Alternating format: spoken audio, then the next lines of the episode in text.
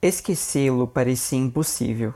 Todo pensamento negativo em relação a ele era substituído por uma lembrança cheia de alegria e risos.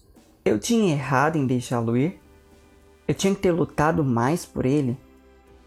Não nos beijamos tanto quanto eu queria.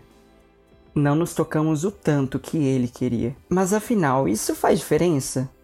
Ele estava beijando e tocando outra pessoa. Tinha sentido me agarrar a essas memórias?